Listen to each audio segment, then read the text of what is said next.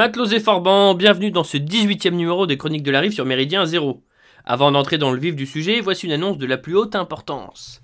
Votre radio a récemment lancé une campagne de dons, vitale pour poursuivre l'aventure après déjà 10 années d'existence. Et oui, le temps passe vite. Il est possible de faire un don via PayPal et Tipeee. Dans les deux cas, vous pourrez trouver les liens adéquats sur notre site radiomz.org et vous pourrez choisir de faire un don régulier, mensuel par exemple. Cette solution est la plus utile, même s'il s'agit d'une petite somme. Si vous avez euh, des questions ou que vous ne souhaitez pas passer par ces plateformes en ligne, vous pouvez également nous contacter par mail à l'adresse suivante radiomz.org@gmail.com. Ne vous en faites pas, je n'utiliserai pas la force pour influencer votre esprit et vous obliger à donner. Inutile de faire durer le suspense, vous avez dû lire le titre de cette chronique et vous avez compris qu'aujourd'hui je vous proposais un voyage vers une galaxie lointaine, très lointaine, celle de Star Wars.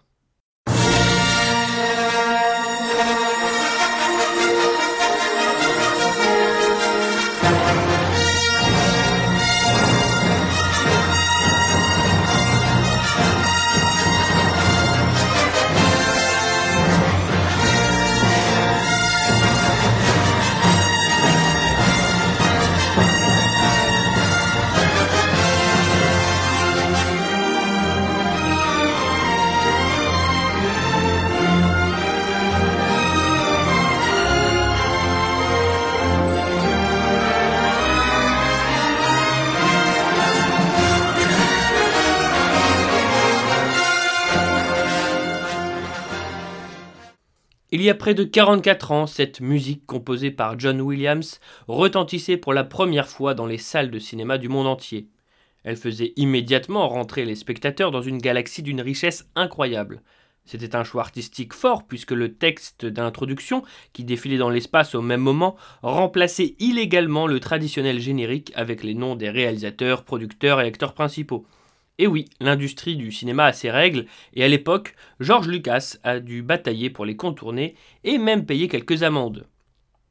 George Lucas, né en Californie en 1944, est issu d'une famille protestante. Oui, protestante et non pas. Enfin bref. Passionné par le cinéma, il ambitionne d'y travailler dès le plus jeune âge et fait des études en ce sens. Au début des années 70, il réalise ses premiers films, THX 1138 et American Graffiti, avec le soutien de son ami Francis Ford Coppola, réalisateur à qui l'on doit notamment Apocalypse Now. En parallèle, Lucas imagine une histoire de science-fiction, genre qu'il affectionne particulièrement, qui deviendrait bientôt Star Wars, démarrant ainsi ce qui serait la grande aventure de sa vie. Son idée fut d'abord boudée par les studios hollywoodiens avant finalement d'être acceptée par la Fox. Le tournage du premier film effraya tout le monde, puisque les conditions furent exécrables, notamment à cause d'une tempête de sable qui ravagea le plateau installé en Tunisie. Mais dès sa sortie aux États-Unis, le 25 mai 1977, les craintes furent balayées et le long métrage entra immédiatement dans le cercle fermé des chefs-d'œuvre du 7e art et plus globalement de la culture populaire. Le terme de chef-d'œuvre interloquera peut-être certains d'entre vous, alors laissez-moi préciser ma pensée. L'histoire de Star Wars, du moins celle des trois premiers films, est un condensé des grandes légendes et mythologies, celle du Moyen Âge européen, des samouraïs japonais et des cow-boys américains.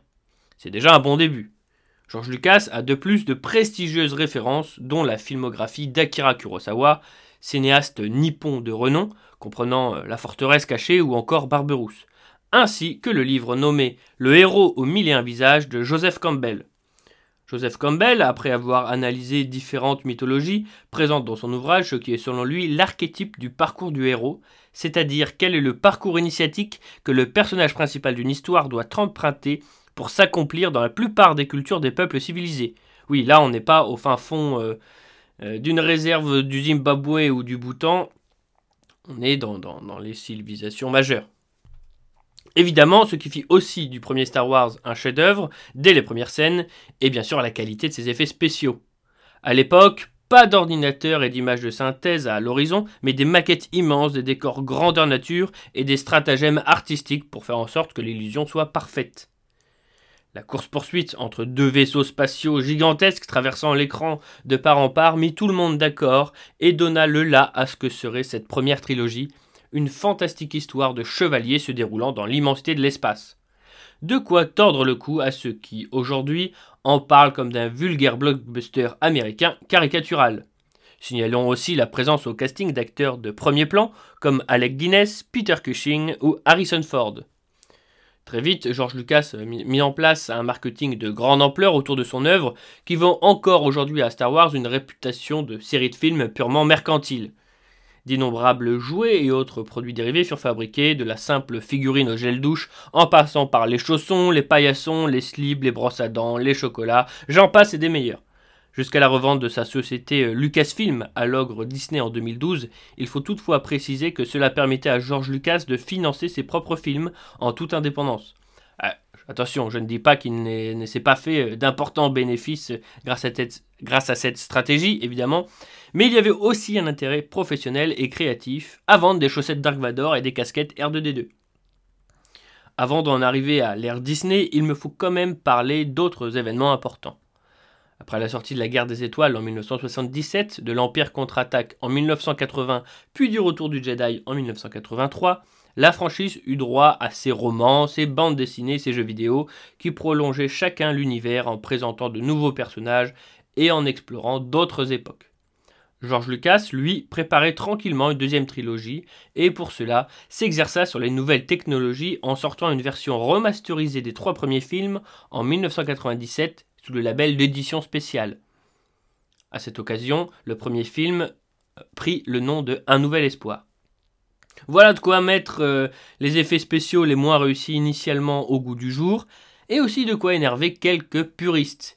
Et oui, les fans de Star Wars sont parmi les plus conservateurs, certains diraient les plus fous, et n'acceptent les évolutions de leur saga favorite que très péniblement, y compris lorsqu'ils sont voulus par Lucas en personne. Quel ne fut pas le choc de ses fans en 1999, quand La menace fantôme sortit sur les écrans euh, pour commencer la nouvelle trilogie. On y découvrait euh, la République galactique telle qu'elle était quelques décennies avant les événements que l'on connaissait, présentant de nombreux Jedi, dont un jeune Obi-Wan Kenobi, et surtout l'enfance d'Anakin, Skywalker, pardon, celui qui plus tard deviendrait Dark Vador. Oui, Dark Vador, ou Darth Vader pour les puristes, qui réussit l'exploit d'entrer dans le panthéon des méchants du cinéma aux côtés de Dracula ou du monstre de Frankenstein, était en fait à l'origine un petit garçon blondiné, gentil et serviable. Pire encore pour les fans de la première heure, George Lucas avait créé une créature moche et stupide, marrante pour les gosses mais navrante pour les adultes, Jar Jar Binks. Ce film était-il mauvais? Pour moi, la réponse est non. C'était simplement l'arrivée d'une nouvelle génération de personnages pour plaire à une nouvelle génération de spectateurs, même si les combats au sabre laser et d'autres références en tout genre pouvaient exciter les spectateurs plus âgés. Quoi qu'il en soit, ce film divisa largement la communauté des fans, à tel point qu'un documentaire intitulé The People vs George Lucas fut réalisé en 2011, donnant la parole aux nombreux déçus de la menace fantôme. Parmi leurs mécontentements, en plus de ceux déjà évoqués, ils regrettaient aussi l'importance donnée à la politique dans le film. Ce qui pour moi est très curieux puisque cet aspect donne de la profondeur et du réalisme à la crise qui secoue la République à ce moment. Et ça nous permet de comprendre comment le sénateur Palpatine a pu profiter va pouvoir profiter de la situation pour comploter et finir par devenir le tyran que, l'on connaîtra plus tard. Bref, il donc, euh, il n'a donc pas fallu attendre Disney pour voir arriver ce genre de polémique. Au-dessus de l'épisode 1, comme à ceux des films plus récents, sur lesquels je reviendrai plus tard, je dirais ceci. George Lucas a toujours expliqué qu'à l'origine, il avait fait ses films pour les enfants. Des enfants qui grandissent tout au long d'une trilogie au même rythme que les héros. On en revient au fameux parcours initiatique de Campbell. Il est donc tout à fait compréhensible qu'une nouvelle trilogie réalisée 20 ans après la première soit destinée à une autre génération. Il n'y a pas de reniement, simplement une évolution. L'épisode 2, l'attaque des clones, est passé entre les gouttes à sa sortie en 2002, même si quelques scènes d'amour lui valent désormais une réputation de film niais, tandis que l'épisode 3, la revanche des Sith, a plus ou moins fait l'unanimité en 2005 en comblant parfaitement les trous qu'il restait entre les deux trilogies plus adulte, plus sombre forcément. Il s'agissait du troisième volet de la nouvelle trilogie. Le nouveau public avait donc euh, un peu vieilli à son tour. Il bénéficiait par ailleurs de l'une des plus belles bandes originales jamais composées par l'illustre John Williams.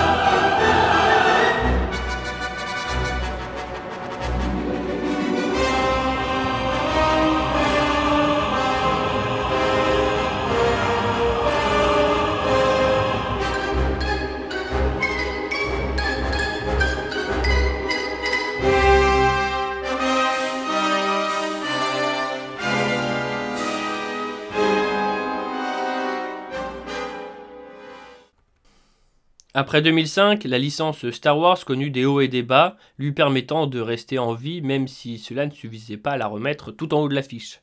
George Lucas répétait à qui voulait l'entendre qu'il ne ferait pas de nouvelle trilogie, mais qu'il comptait bien lancer au plus vite une série télé live avec des acteurs donc, pas un dessin animé, et avec un gros budget. Ce fut le serpent de mer de cette période qui ne se concrétisa pas. La série animée The Clone Wars assura quant à elle le rôle occupé autrefois par les films en attirant une nouvelle génération d'enfants. Comme les films, elle devint plus mature de saison en saison. Son intrigue prenait place entre les épisodes 2 et 3, lorsque la République est confrontée à une guerre civile entre les planètes lui étant fidèles et les systèmes séparatistes, le tout sous l'influence du Seigneur Noir Dark Sidious, n'étant autre que l'identité secrète de George Soros, euh, pardon, du chancelier Palpatine. L'univers étendu de Star Wars, c'est-à-dire les BD, romans et jeux vidéo, continuait à se multiplier pour le plus grand plaisir des fans hardcore. Ces histoires se déroulant tantôt dans le passé lointain ou proche, tantôt dans le futur proche ou lointain, étaient autorisées par George Lucas, mais le papa de la saga gardait bien sûr le droit de faire ce qu'il voulait à l'avenir. Certaines œuvres étaient sans intérêt, d'autres euh, ont beaucoup plu, comme La Croisade Noire du Jedi Fou, Legacy, la trilogie Dark Bane, etc. Je pense que euh, euh, l'approfondissement du côté obscur est l'un des facteurs qui a le plus euh, plu aux fans.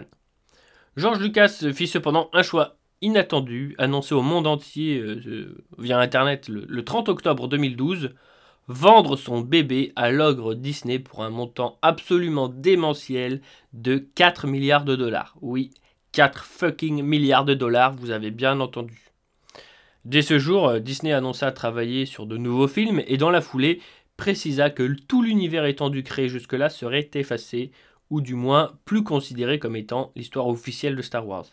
Le nouvel univers euh, canon serait celui qu'ils allaient créer, en plus des six premiers films et de la série The Clone Wars tout de même.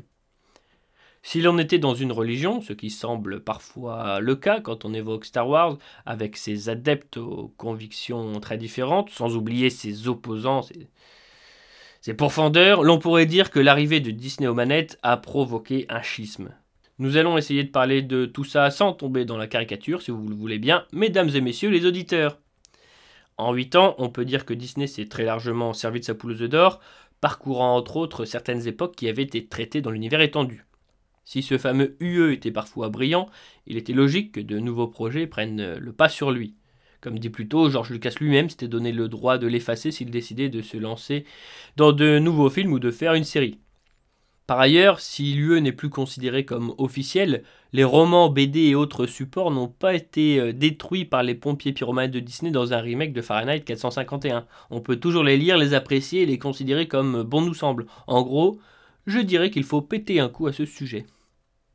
Bref, depuis 2012, il y a donc eu une nouvelle trilogie avec le réveil de la Force en 2015, les derniers Jedi en 2017 et l'ascension de Skywalker en 2019. On a aussi vu arriver les premiers spin-offs, c'est-à-dire des films présentant des histoires indépendantes, avec Rogue One en 2016 et Solo en 2018. Une série animée nommée Rebels a pris la suite de The Clone Wars, mais cette dernière a également eu droit à une ultime saison, absolument fabuleuse par ailleurs. Un autre dessin animé plus enfantin, Star Wars Resistance, fut diffusé entre 2018 et 2019, si je ne dis pas de bêtises. D'innombrables comics ont été publiés, ainsi qu'un bon paquet de romans. Pour l'heure, le niveau est passable, médiocre diront certains, même si à titre personnel, j'ai beaucoup aimé euh, le roman dédié à la formation du grand Moff Tarkin, euh, fin stratège de l'Empire, qui était apparu dans le tout premier film. Il ne vous aura sans doute pas échappé qu'une série live, Vieux rêve de George Lucas, a également été faite. La première saison de The Mandalorian est sortie en 2019 et la deuxième il y a quelques semaines à peine. Côté jeux vidéo, on en dénombre au moins 4, mais certains m'ont peut-être échappé puisqu'il y a des supports que je ne maîtrise pas du tout. C'est mon côté boomer. Bref, il y a eu 5 films, une série live, 3 séries animées, des écrits, au moins 4 jeux. Et comme je le disais, tout cela a provoqué une véritable division parmi les fans. Si Rogue One et The Mandalorian ont conquis tous les fans hardcore qui ont retrouvé l'essence de leur saga favorite, avec des apparitions remarquées et remarquables de certains personnages mythiques, les autres films ne peuvent pas en dire autant. Le réveil de la force, qui est l'épisode 7 et se déroule 30 ans après le retour du Jedi, a été apprécié par le grand public ainsi qu'une majeure partie des fans. D'autres lui sont néanmoins tombés dessus, estimant qu'il copiait trop le film original de 1977. À mon humble avis, il y a certes une situation initiale semblable, mais nous partons dans des directions différentes. Le méchant n'est pas tout puissant, mais en formation, et même attiré par le côté lumineux, tandis que la gentille est bien plus débrouillarde que le jeune Luc en son temps, et qu'elle est aussi parfois attirée par le côté obscur. Mais tout ça, ça se discute paisiblement autour d'un verre. Pour l'épisode 8, en revanche, il faut sortir les flingues. C'est le tournant de l'ère Disney, celui qui a fait dire à certains que la multinationale américaine euh, crachait sur la saga, quand d'autres expliquaient que c'était le chef-d'œuvre ultime qui brisait enfin les vieilles traditions rances, etc., etc. Heureusement, je suis là pour donner une vision mesurée. De rien, le monde. Ce film, et surtout son réalisateur Ryan Johnson, souhaite effectivement explorer de nouveaux horizons. Il le fait parfois maladroitement, comme lorsque Luke Skywalker, en exil, mais retrouvé à la fin de l'épisode précédent, jette le sabre laser que la jeune Rey lui tend. Pour les fans, cela ne voulait dire qu'une chose, Ryan Johnson balançait l'héritage qu'on lui avait transmis et reniait donc ce qu'est Star Wars dans leur esprit. quand je vous disais que c'était quasi religieux. En fait, le travail du cinéaste est plus subtil que cela, comme le démontre l'excellent making-of du film, nommé Le réalisateur et le Jedi. Le parcours qu'il a imaginé pour Luke Skywalker, devenu aigri et cynique, peut tout à fait s'expliquer par les péripéties et les échecs du personnage. J'aurais préféré un autre traitement, mais je ne vais pas pour autant dire que celui-ci n'a aucun sens. Plusieurs documents sortis récemment disent que George Lucas avait commencé à écrire une nouvelle trilogie avant de renoncer et de céder les droits à Disney, et dans ces manuscrits, Luke Skywalker avait un destin très proche de celui imaginé par Ryan Johnson. Comme quoi. Les Derniers Jedi euh, n'est pas un film gauchiste euh, qui fait euh, table rase du passé par mépris, mais c'est un film qui essaye de tourner Star Wars vers l'avenir. Ah, pourtant, les mêmes fans qui critiquaient l'épisode 7 pour sa ressemblance avec l'ancienne trilogie ont attaqué le 8 parce qu'il s'en éloignait trop. Allez comprendre. Bon, le principal problème est en fait la mésentente entre Ryan Johnson et le réalisateur de l'épisode 7, J.J. Abrams, qui a également réalisé le 9, l'ascension de Skywalker, sorti fin 2019. Au lieu d'écrire une histoire cohérente à quatre mains, ils ont chacun tiré dans leur sens. L'épisode 9 tente de corriger les incohérences, il y parvient plutôt pas mal, mais il en pâtit par un rythme trop soutenu. Il utilise aussi une grosse ficelle en faisant revenir l'empereur Palpatine d'entre les morts, mais eh, cela devrait plaire à ceux qui déploraient la mise au placard de l'univers étendu, puisque cet événement s'y produisait aussi. L'épisode 9 nous a aussi permis d'entendre une dernière fois le travail de Monsieur John Williams. On ne s'en lassera jamais et je vous propose donc de faire un nouvel interlude musical.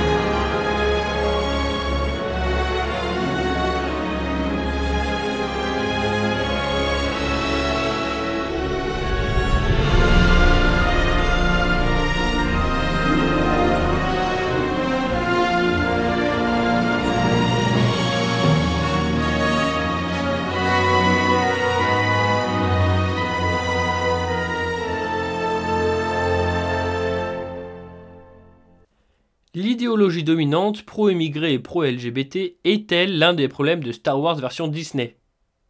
Oui, mais très peu visible pour le moment et donc très peu visible dans la nouvelle trilogie tant décriée. L'acteur afro-britannique John Boyega, qui incarne le personnage de Finn, un stormtrooper repenti, s'est plaint il y a quelques mois, profitant du mouvement Black Lives Matter, du fait que Disney s'est servi de sa couleur de peau pour faire la promotion de l'épisode 7, avant de le mettre quelque peu de côté dans l'intrigue principale des deux films suivants. Cette énième pleurnicherie est à vomir, mais sur le fond, il n'a pas tout à fait tort, et j'en suis d'ailleurs très content. Non, son personnage n'a pas fini en couple avec la jolie blanche, ce fut seulement un vaillant compagnon de combat. Parfait. Il y a d'autres acteurs noirs dans cette trilogie et les autres nouveaux projets estampillés Star Wars, mais ils n'ont pour l'heure pas un rôle clé, en tout cas pas un rôle supérieur au blanc. Je ne doute pas que ça finira par changer, et sans doute très vite, mais ce n'est pas le problème de ces films très critiqués. Il y a également un baiser entre deux femmes à la toute fin de l'épisode 9. On n'avait jamais vu ça dans Star Wars, ça dénote bien sûr l'état d'esprit de Disney, mais là encore, cela intervient discrètement via deux figurantes sans importance. Ce ne sont pas les héros. Une scène lesbienne nettement plus explicite est visible dans l'une des BD sorties ces dernières années, suivant les aventures du docteur Afra, un nouveau personnage, qui me permet d'évoquer en fait un problème idéologique plus embêtant dans Star Wars, le féminisme. Disney nous met des femmes en tête d'affiche euh, dans presque toutes ses productions, des femmes badass et indépendantes bien sûr, plus fortes que les hommes, cela va de soi. Il n'y a pas de raison d'être hostile à la présence d'un personnage féminin bien écrit, mais leur prolifération en dit long sur Hollywood et l'état de l'esprit de la femme, tiens tiens, qui est à la tête de Lucasfilm depuis 2012 quand Disney a commencé à décider du sort de la saga. Kathleen Kennedy, c'est d'elle dont je parle, est une productrice de renom depuis les années 80. Elle a toujours été dans les bons coups et a donc été euh, euh, propulsée à la tête de l'univers Star Wars. Et depuis, elle insiste encore et toujours avec le discours féministe le plus caricatural. On pourrait me dire que la princesse Leia était déjà une femme forte et indépendante il y a 40 ans, euh, oui et non, elle flinguait des méchants, certes, mais elle finissait dans les bras du beau Solo, en filant régulièrement des tenues féminines. Même chose pour la reine Amidala dans les épisodes 1, 2 et 3. Là, nous avons affaire à des femmes solitaires, grandes gueules et hostiles. Honnêtement, euh, je ne trouve pas les personnages de Rey et de Jyn Erso mauvais, c'est-à-dire Rey, l'héroïne des épisodes 7, 8, 9, et Jyn Erso, l'héroïne de Rogue One, euh, mais je suis simplement ennuyé par la tendance qui se dessine et, la mauvaise foi des producteurs qui en font des super femmes. Disney n'a cependant pas encore osé aller au bout des choses, puisque s'ils mettent des femmes à tout va, comme je l'ai dit, ils choisissent encore des demi-mannequins, de quoi faire fantasmer le public masculin. Eh oui, chasser le naturel, il revient au galop. Le naturel pourrait cependant être mis à mal d'ici quelque temps, puisqu'il paraît c'est une rumeur à prendre avec des pincettes. Il paraît que Disney envisage de créer le tout premier personnage de Star Wars transsexuel. Ouais, ok, alors là, c'est, sûr que si ça arrive vraiment, euh, ça va piquer. Euh, on va voir si ça, se produit vraiment. D'ailleurs, euh, vous avez vu que ce, truc devient la mode, puisque l'actrice Elaine Page, que vous avez pu voir dans le film Juno il y a au moins une bonne quinzaine d'années, a récemment fait son coming out trans, c'est comme ça qu'ils appellent. Oui, enfin, faut, suivre, hein, parce que c'est vraiment des concepts compliqués. Elle se fait désormais appeler Elliot. Voilà, voilà, voilà. Et donc en fait, c'est ce qui est cocasse, c'est que son personnage de Juno, qui était une, une jeune adolescente qui tombait enceinte, figure sur eh, le flyer des Chroniques de la Rive. Voilà, on a voilà. Bon, bref, je, je, ne sais plus quoi dire. Je ne sais plus quoi dire. Bon, alors comme on l'a vu, pour en revenir à nos moutons, euh, Disney a déjà beaucoup bossé sur Star Wars et ce n'est que le début. Euh, le 10 décembre, de très nombreux nouveaux projets ont été annoncés, ce qui a d'ailleurs un peu précipité euh, le travail sur cette chronique. Quelques camarades m'ont demandé de la faire, sachant que j'aimais l'univers de Star Wars, tandis que d'autres détestent tout ce qui touche de près ou de loin à cet univers. Bon, Disney prépare donc une dizaine de séries et deux films. Rien que ça. Les films sortiront normalement au cinéma. Euh, s'il n'y a pas le 15e confinement ou le 40e confinement et que les salles de cinéma sont encore ouvertes. L'un d'entre eux suivra une équipe de pilotes tandis que le thème du second est encore euh, assez obscur. Les séries sont prévues pour Disney ⁇ la plateforme de streaming de Disney type Netflix, sortie il y a un an aux USA il y a 7 ou 8 mois en France. Je vais lui tailler un costume, vous en faites pas, mais je vais euh, d'abord faire un petit rapide récapitulatif de ce programme. Après tout, si vous m'avez écouté jusqu'ici, c'est que le sujet vous intéresse un minimum, j'imagine. The Mandalorian va se poursuivre et trois séries connectées à celle-ci vont voir le jour. Ahsoka, qui suivra le personnage créé dans The Clone Wars, Rangers of the New Republic, qui devrait s'intéresser, comme son nom l'indique, à la construction de la Nouvelle République après la chute de l'Empire, et The Book of Boba Fett, le chasseur de primes est réapparu récemment et devrait faire un malheur dans un rôle de chef de gang intergalactique. Là, pour le coup, on est loin de l'histoire euh, de femmes un peu, euh, bon, un peu moderne. The Acolyte nous montrera l'émergence du côté obscur quelques années avant les événements de la menace fantôme. Andor fera revenir l'un des personnages principaux de Rogue One, Cassian Andor, qui n'hésitait pas à se salir les mains pour défendre sa cause. Et deux autres séries s'intéresseront à des personnages bien connus, Obi-Wan Kenobi et Lando Calrissian. un personnage noir de Star Wars, l'un des plus connus. Celle sur le vieux maître Jedi nous permettra de revoir Ewan McGregor, mais aussi Hayden Christensen, l'acteur qui incarnait Anakin Skywalker dans les épisodes 1, 2 et 3. Enfin, trois séries animées verront le jour ces prochaines années. Revenons-en à Disney ⁇ le nouveau support privilégié de Disney, lui permettant d'être indépendant et accessible aux familles du monde entier depuis leur salon. Il s'agit tout simplement d'un char d'assaut numérique qui va sans doute pulvériser, tuer un paquet de salles cinéma, de marchands de DVD et, plus grave encore, laver de nombreux cerveaux de jeunes et moins jeunes. Si les productions Star Wars principales faites euh, depuis 2012 sont politiquement neutres ou simplement soft. La série de BD sur le docteur Afra avec la scène lesbienne explicite reste très très peu connue. Disney Plus est, comme ses concurrents, un adepte du Black Lives Matter, du lobby gay et de toutes les saloperies actuelles. Il faut être bien pensant, renier son histoire et donner des gages des dessins animés classiques du XXe siècle, euh, par exemple Le Livre de la Jungle, ou des films comme Davy Crockett, voient leur synopsis euh, précédé d'un petit commentaire moralisateur euh, sur cette plateforme de Disney ⁇ donc, expliquant que la vision artistique de l'époque est discriminatoire et ne reflète qu'un monde archaïque qu'il faut dépasser ou combattre. c'est pas expliqué comme ça, mais c'est le, le message.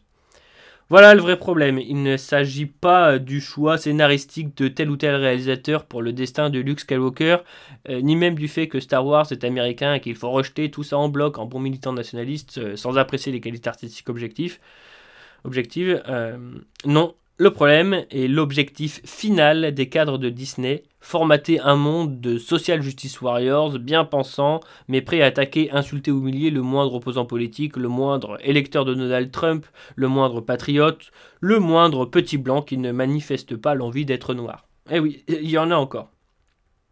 L'univers de Star Wars est très riche, il ne me semble pas honteux de s'y plonger, d'en débattre, d'en rêver. En revanche, financer Disney ⁇ c'est financer l'adversaire. C'est financer le média qui dit aujourd'hui à vos sœurs et demain à vos filles qu'il faut être lesbienne ou faire des bébés avec un Africain.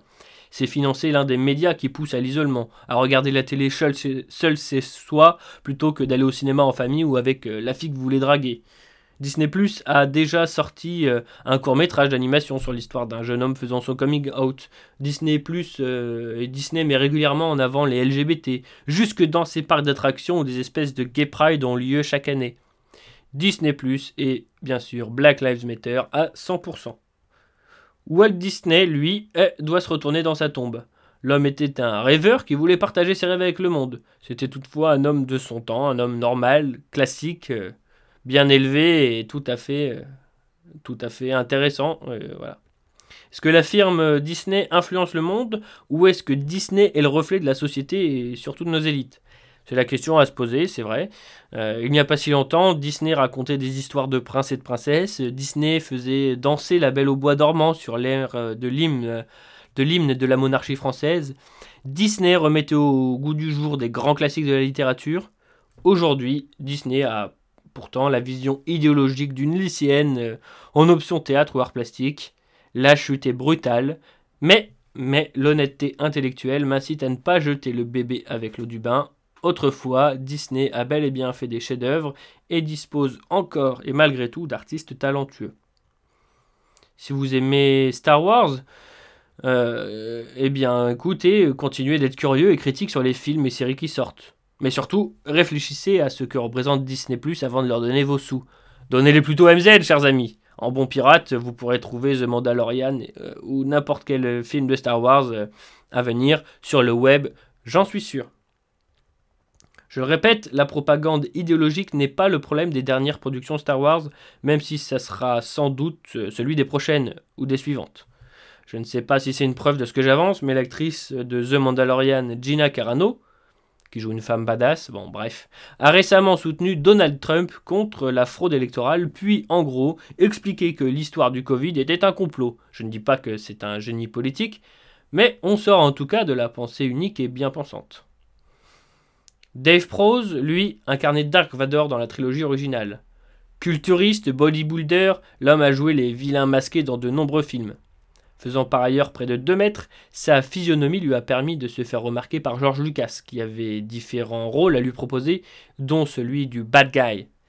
Hélas, les relations se sont vite dégradées entre l'acteur et les responsables de Lucasfilm, puisque dès le tournage du troisième film, Le Retour du Jedi, sorti en 1983, plusieurs polémiques et quiproquos ont coupé les liens entre eux à jamais. Accusé d'avoir révélé le dénouement du film, il avait aussi été remplacé par un autre acteur, sans en être informé, alors que, Dark Vador tombait enfin le masque et laissait apparaître un visage humain. Dur à encaisser après avoir porté la tunique du Seigneur Sith pendant trois films.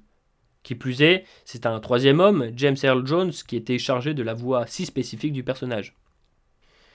Dave Prose était le héros de l'ombre par excellence.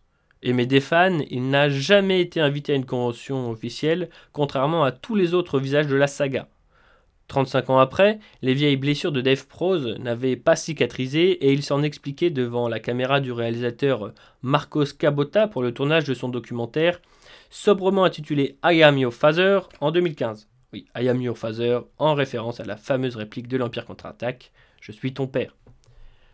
L'anecdote que ne dit pas ce documentaire émouvant est que Dave Prose fut aussi un sympathisant du UKIP de Nigel Farage. Eh oui, Dark Vador ne pouvait pas être un gauchiste. Cette sinistre année 2020 n'a toutefois épargné personne. Dave Prose est mort le 28 novembre à l'âge de 85 ans, quelques mois après son collègue Peter Mayhew, qui incarnait le puissant Chewbacca, et quelques semaines avant Jeremy Bullock, premier interprète du chasseur de primes Boba Fett. Chers auditeurs, je vous remercie d'avoir écouté ce numéro un peu particulier des Chroniques de la Rive sur Méridien Zéro, et que la force soit avec vous. Oh non, le vaisseau Nous ne pourrons plus le récupérer Quelle certitude as-tu? Avec toi, rien n'est jamais possible. N'écoutes-tu pas ce que je dis? Maître, faire bouger des pierres, c'est une chose, mais ça, c'est totalement différent. Non, pas différent, juste différent dans ton esprit. Tu dois désapprendre tout ce que tu as appris. Très bien, je vais essayer. Non, n'essaie pas. Fais-le. Ou ne le fais pas.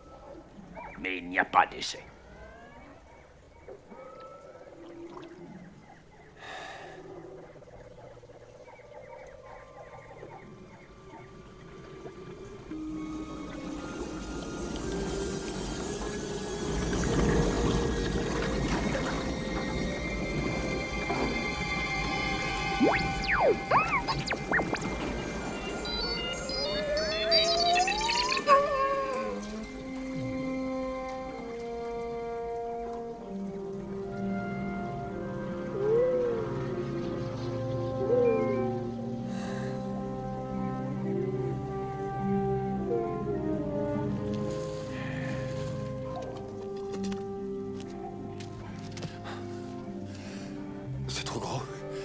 Arriverai pas. La taille importe peu. Regarde-moi. Est-ce par ma taille que tu peux me juger? Hmm? Eh bien, tu ne le dois pas. Car mon allié est la force, et c'est de mes alliés la plus puissante. La vie l'a créé, l'a fait grandir. Hein? Son énergie nous entoure et nous relie. Nous sommes des êtres illuminés, pas une simple matière brute. Tu dois sentir la force autour de toi, ici, Entre toi, moi, l'arbre, la roche, partout. Oui, oui, elle est même entre le sol et le vaisseau.